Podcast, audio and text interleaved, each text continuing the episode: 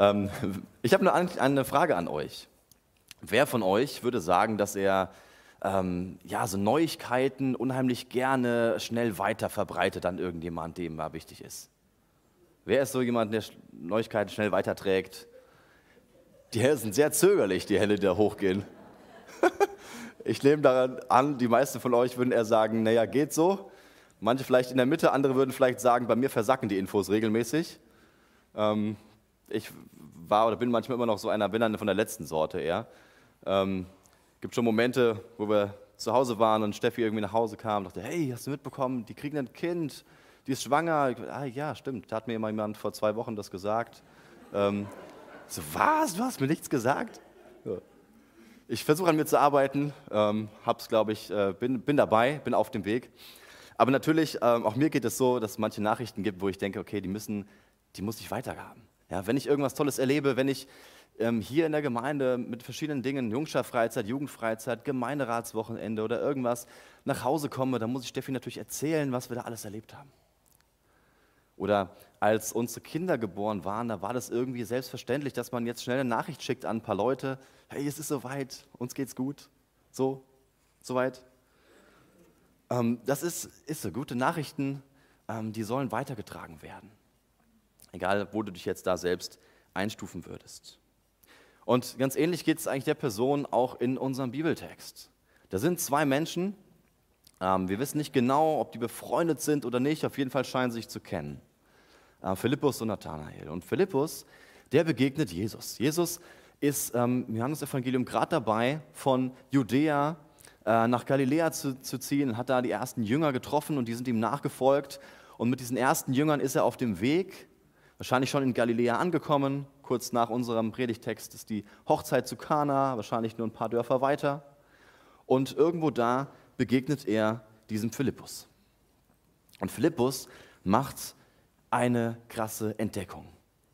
Eine absolut Neuigkeit, eine gute Botschaft, eine Erfahrung, die sein Leben wohl verändern soll. So, so denkt er das. Denn Jesus steht vor ihm wird nicht genau beschrieben, wie gut er ihn schon kannte. Und der Dialog ist nicht sehr ausführlich beschrieben. Wahrscheinlich wird es ein bisschen mehr Worte gegeben haben, als uns hier im Johannesevangelium überliefert worden ist. Aber Jesus sagt, folge mir nach. Und das nächste, was wir sehen, ist, dass dieser Philippus sagt, warte mal kurz, ähm, Jesus, ich muss mich mal an meinen Nathanael wenden.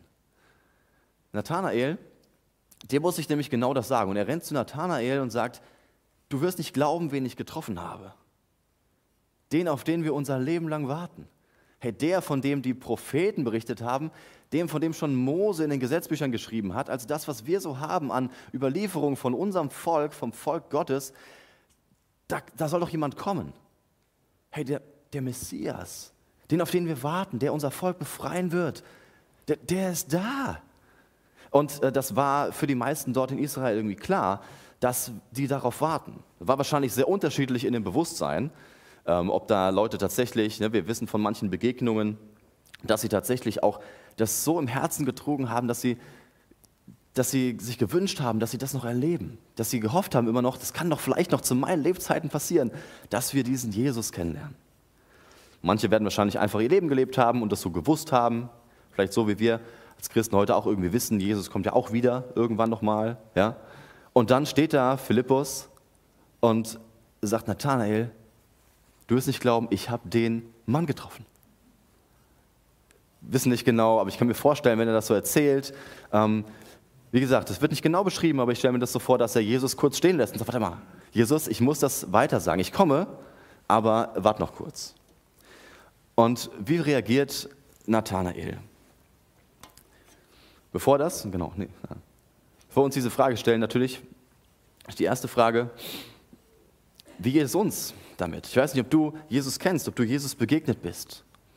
Aber wenn ich das so sehe, dann denke ich sofort, ah, da möchte ich mich doch immer wieder mit einladen lassen, das dem gleich zu tun, dem Philippus. Möchte ich mir doch immer wieder eine Scheibe davon abschneiden, zu überlegen, wow, steckt mich diese Botschaft, ähm, dass Jesus da ist, dass er gekommen ist, dass wir in Advent an ihn denken daran, dass er gekommen ist auf diese Welt, setzt mich das auch noch so in Freude.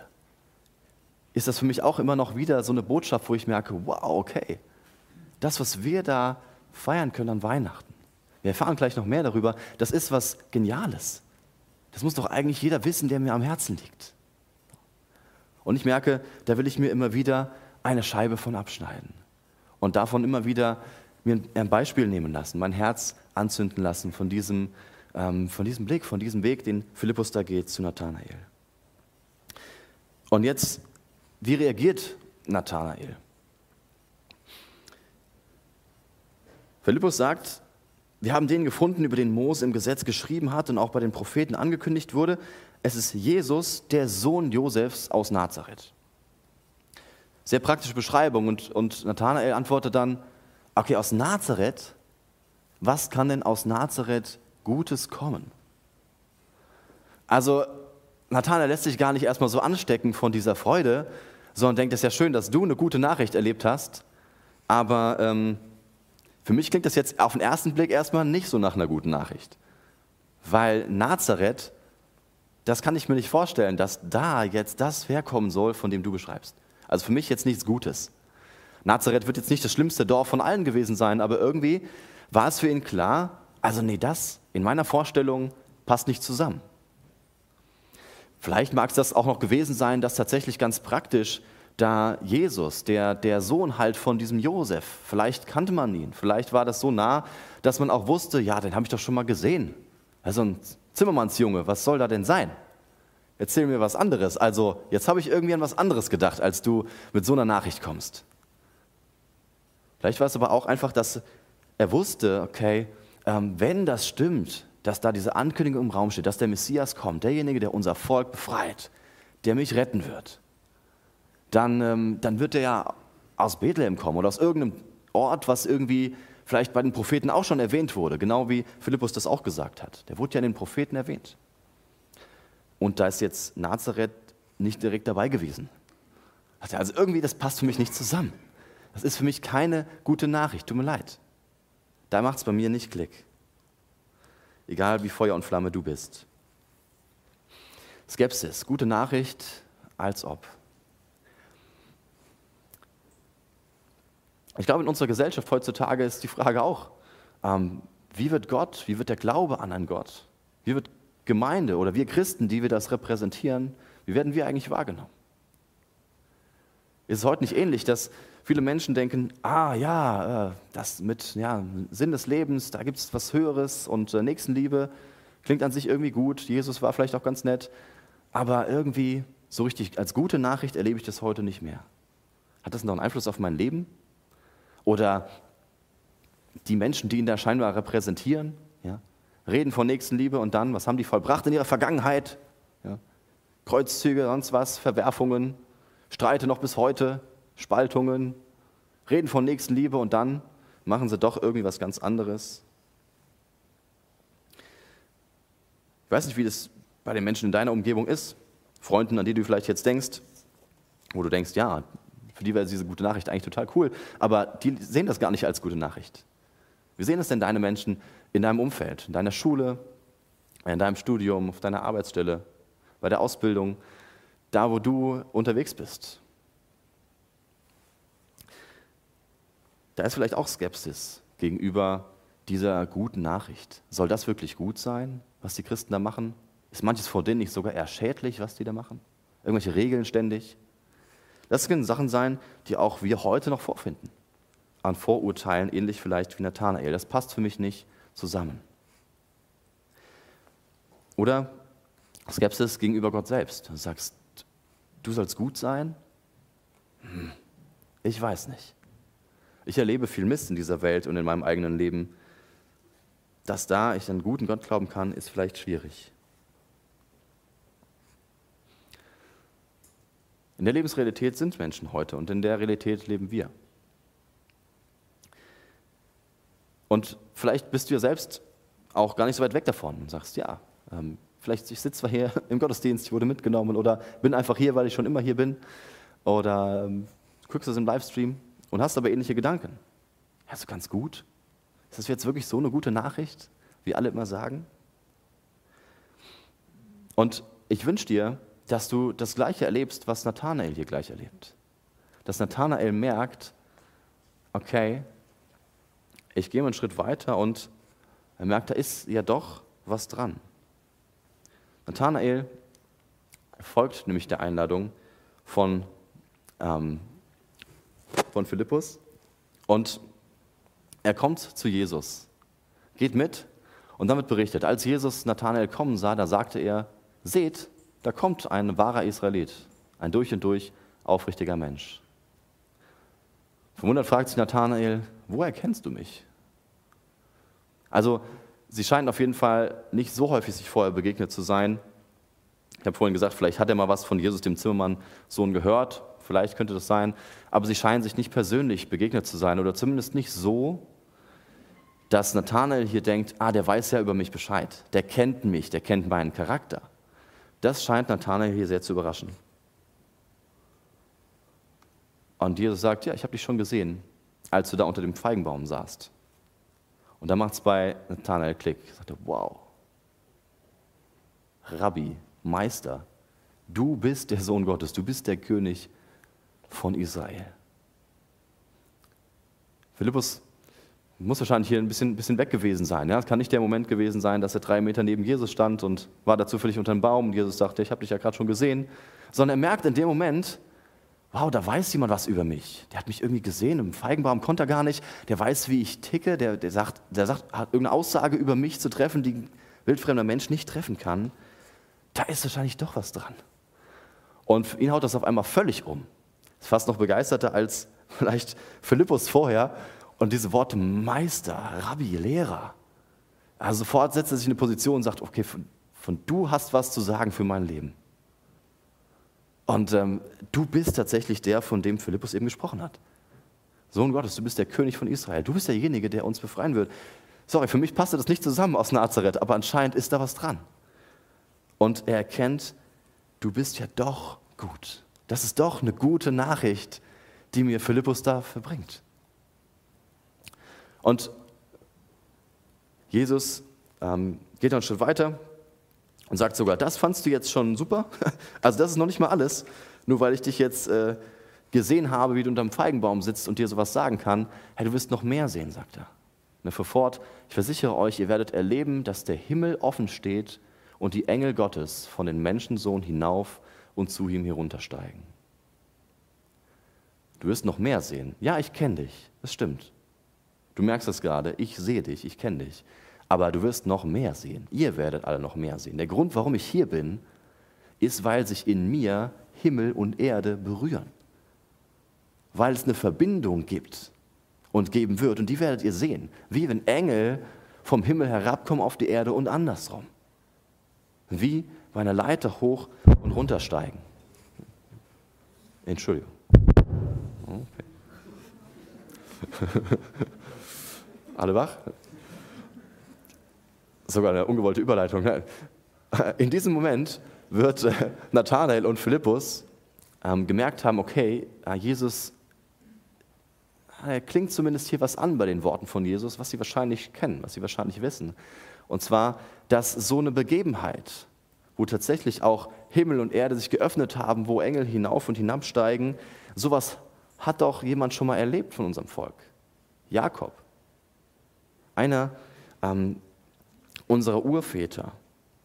Und tatsächlich, ich lese euch ein paar Verse aus 1. Mose 28, wo davon berichtet wird. Jakob machte sich auf den Weg von Beersheba nach Haran. Jakob war äh, in einer denkbar unguten Situation, wo er auch wahrscheinlich alles andere als sagen würde, ja, läuft alles super, eine gute Nachricht, Gott, du bist gut, sondern er hat gerade mit Hilfe seiner Mutter seinen Sohn, äh, seinen, seinen Bruder und seinen Vater äh, hintergangen.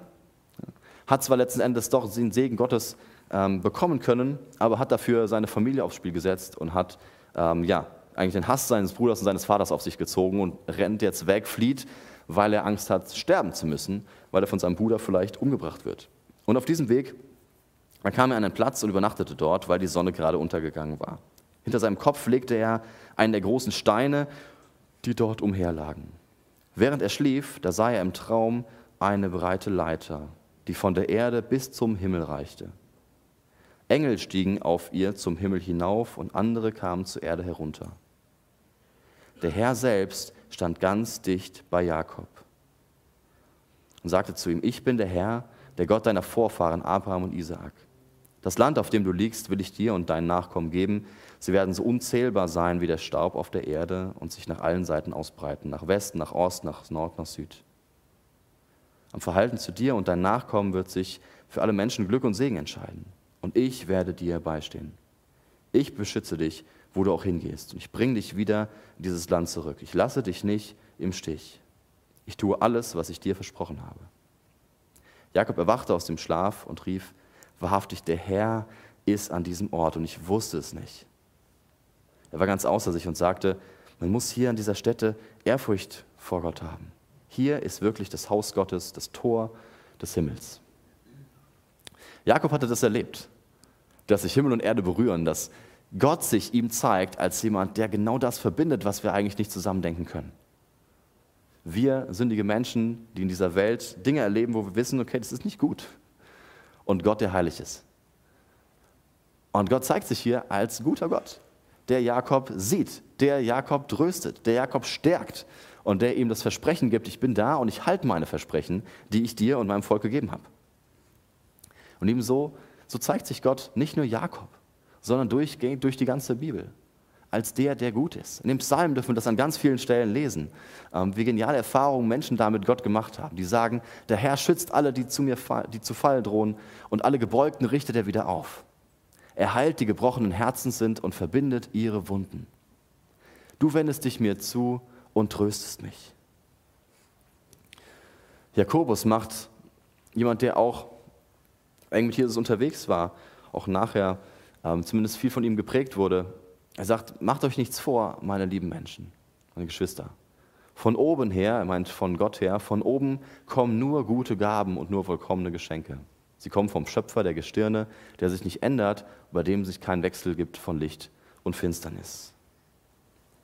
Jemand, der mich sieht, der Gutes für mich im Sinn hat und der treu ist. Jemand, der gut ist. Jesus selbst sagte über sich, ich bin der gute Hirte.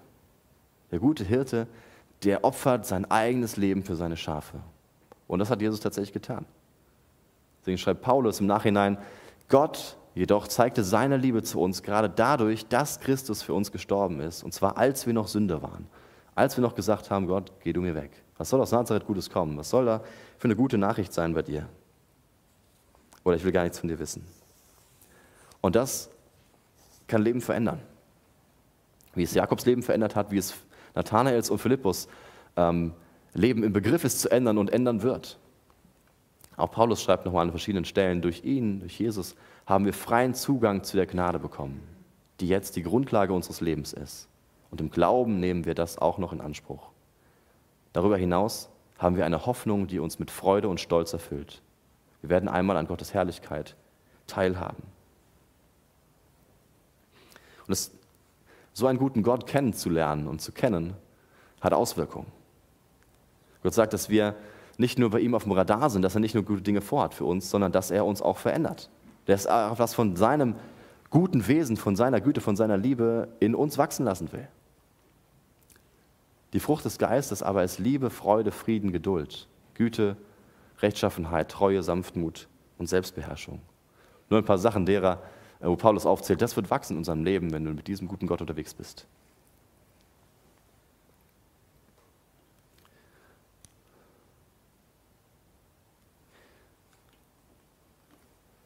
Der Auslöser dafür, ja, es, es war was Entscheidendes. Denn zum einen denke ich, wenn ich das höre, wenn ich mir vorstelle, ja, in dieser Welt heute gibt es viele Menschen, die vielleicht uns, unseren Glauben, mich oder Gott selbst nicht als gute Botschaft wahrnehmen sondern eher denken, hm, das ist mir irgendwie alles andere als gut. Da können wir zum einen natürlich ähm, Gott bitten darum, dass wir gute Vorbilder sind. Dass wir da, wo er uns hingestellt hat, in seiner Liebe tatsächlich wachsen dürfen. Und ihm ja, Gottes Liebe weitergeben können an andere Menschen, ihm nicht im Wege stehen dabei, dass andere Menschen auf ihn aufmerksam werden. Aber das ist auch nicht das Allerentscheidendste. Das ist was ganz Wichtiges. Mich, ähm, mich treibt es mit an. Ich habe diesen, diesen Wunsch, dass Menschen auch an mir sehen können, dass Gott doch da ist, dass er gut ist. Auch wenn ich nicht perfekt bin. Aber Philippus macht hier noch was drüber hinaus. Philippus fängt jetzt nicht in erster Linie einen Disput an oder tauscht nochmal Argumente aus, warum Philippus denn doch denkt, das wäre eine gute Botschaft, er soll doch mal diesem Jesus eine Chance geben und ähm, Nathanael packt nochmal Argumente aus, sondern Philippus kommt recht schnell dazu und sagt, ja, ähm, komm mit und überzeug dich selbst. Mehr habe ich jetzt einfach nicht mehr zu sagen. Also ja, kann sein, dass du denkst, aus Nazareth kann nichts Gutes kommen. Nazareth hätte ich jetzt auch nicht gedacht, ja, was auch immer. Aber du, weißt du was? Komm einfach mit. Ich habe ihn gesehen, ähm, ich folge ihm nach und ich glaube, du sollst es auch tun. Komm mit. Und Nathanael lässt sich darauf ein. Und jetzt, ja, Jesus begegnet ihm mit diesen Worten dann, als Nathanael tatsächlich kommt. Das heißt, er lässt sich darauf ein. Und äh, das ist das Entscheidende. Das brauchen wir, jeder einzelne von uns, ähm, zu sagen, okay, wir können viel darüber reden, wir können Argumente austauschen, wir können hin und her diskutieren auf verschiedenen Ebenen, aber das Entscheidende ist, will ich mit diesem Jesus selbst in Verbindung sein. Das Entscheidende für dich ist das, wenn du hier schon Ewigkeiten hier in der Gemeinde bist, wenn du ein Gemeindekind bist oder hier aufgewachsen oder fühlst dich wohl, bist schon seit Jahren hier, arbeitest irgendwo ganz aktiv mit, das ist alles super, und äh, freue ich mich, freuen wir dich. Hoffentlich, wie gesagt, schön, dass du dich hier wohlfühlst. Aber das Entscheidende ist sogar, dass wir uns wünschen, dass Jesus sich wünscht, dass du ihn kennenlernst und dass du eine persönliche Entscheidung für ihn triffst. Nicht die Entscheidung deiner Eltern oder die Entscheidung von irgendwelchen anderen, sondern dass du ihn selbst kennenlernst. Oder dass da, wo du es schon getan hast, immer wieder von seiner Güte geprägt wirst.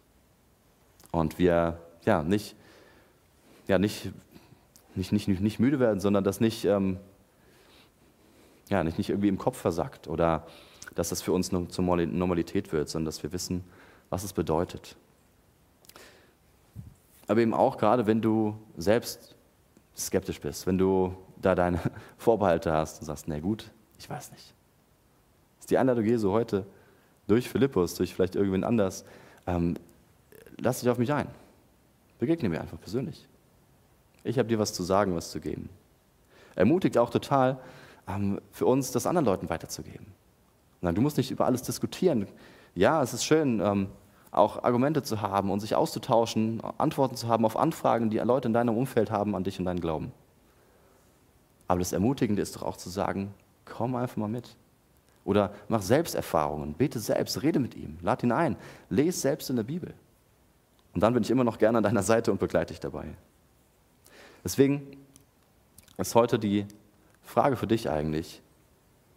Ähm, was willst du mitnehmen davon? Philippus oder eher Nathanael? Wo findest du dich eher wieder? Erlebst du Gott als gut? Ist es so, dass du Jesus das sagen kannst? Jawohl, Gott, du bist gut. Und wenn es zögerlich kommt, dann lade ich dich ein, ähm, bleib da dran. Teil das mit Freunden, teil das mit anderen Menschen, teil das aber auch selbst mit Gott und sag, Gott, zeig du mir das immer wieder neu, was Weihnachten wirklich bedeutet, worauf wir hier zusteuern. Und dass du gut bist, zeig mir das in meinem Leben, schreib mir das ins Herz. Auch vielleicht gerade durch und in meinen Umständen. Vielleicht darfst du dich auch fragen, okay, wer ist eigentlich mein Nathanael? Für wen darf ich Philippus sein? Wer soll und darf die gute Nachricht eigentlich hören in meinem Umfeld? Egal, ob der die als gut wahrnehmen würde oder ob ich mir Gedanken mache, ah, was wird er denn sagen?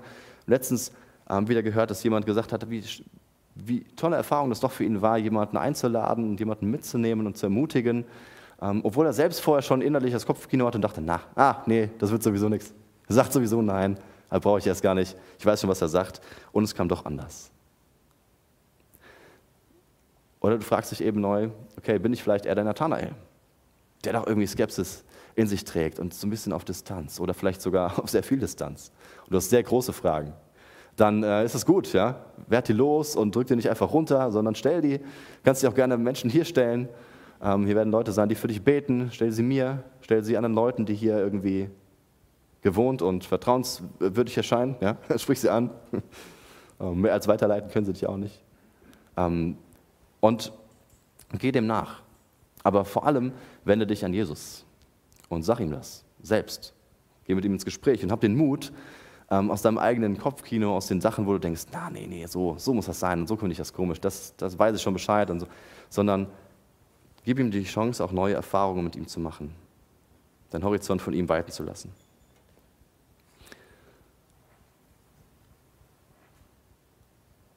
Wir haben eine Zeit der Stille jetzt, wo du selbst darüber nachdenken kannst. Mit was möchtest du äh, bei Gott ins Gebet gehen? Es ist seine Güte neu zeigen lassen für dich, heute, vielleicht auch in dieser Adventszeit, auf dem Weg nach Weihnachten. Wo willst du ein, ein, ein Philippus sein für Nathanael? Vielleicht guck einfach in der Stille, wen legt Gott dir aufs Herz? Oder wo ja, bist, bist du vielleicht auch dran dabei, als Nathanael zu überlegen, willst du dich Jesus nähern? Ich kann zwei Gebete, die gleich eingeblendet werden, die dir helfen können. Entweder wenn du schon mit Jesus unterwegs bist, das zu beten als Philippus oder als derjenige, der sagt, ne, ich bin doch eher der Nathanael. Und ich würde mich aber gerne dir nähern und dir öffnen. Dann hast du die zwei Gebete, die du einfach mitbeten kannst, wenn du möchtest. Ansonsten darfst du auch gerne einfach deine eigenen Worte finden. Kurze Zeit der Stille und dann schließe ich das ab mit einem Gebet.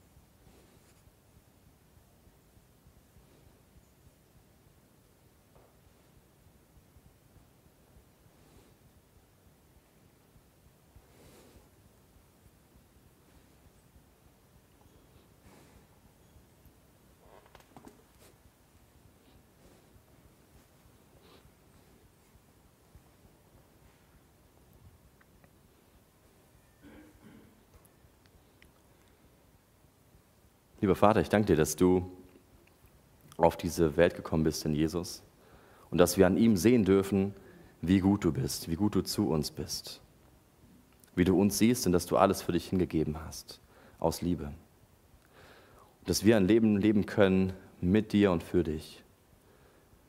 Und ich danke dir, dass du diese ganze Welt im Blick hast, dass du dieses Ziel hast, dass du begonnen hast, das zu tun und dass Darauf steuern wir hin, dass Himmel und Erde sich berühren.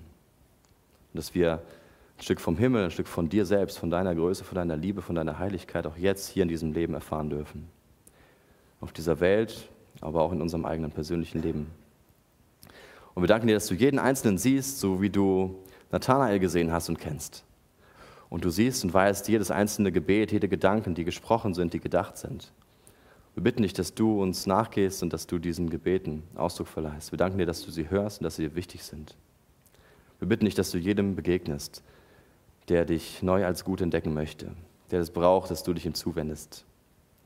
Wir bitten dich für jeden, der, ähm, ja, der selbst ein äh, Philippus sein möchte für andere, dass du Mut schenkst, einen richtigen Blick und dass du dabei bist. Wir wollen auf dich vertrauen. Dein Ziel ist es, dass Menschen dich kennenlernen und mit dir ein Leben beginnen. Deswegen bitte ich auch für jeden Einzelnen, der jetzt ja, sich dir nähern will im Gebet und das so gesprochen hat, dass du ihm nachgehst, dass du ihm das zeigst und dass du dich ja, erweist als der lebendige, gute Gott im Leben von diesen Menschen und dass du ihnen zeigst, was es nur bedeutet, auch mit dir zu gehen, dich kennenzulernen. Bringt ihm Leute an die Seite, die ja, sie auf diesem Weg begleiten können. Danke, dass wir daran denken können, an deine Güte, die du uns gezeigt hast und mit der wir unterwegs sein dürfen. Danke für dein Kommen und dass du unsere Welt und unser Leben prägst. Amen.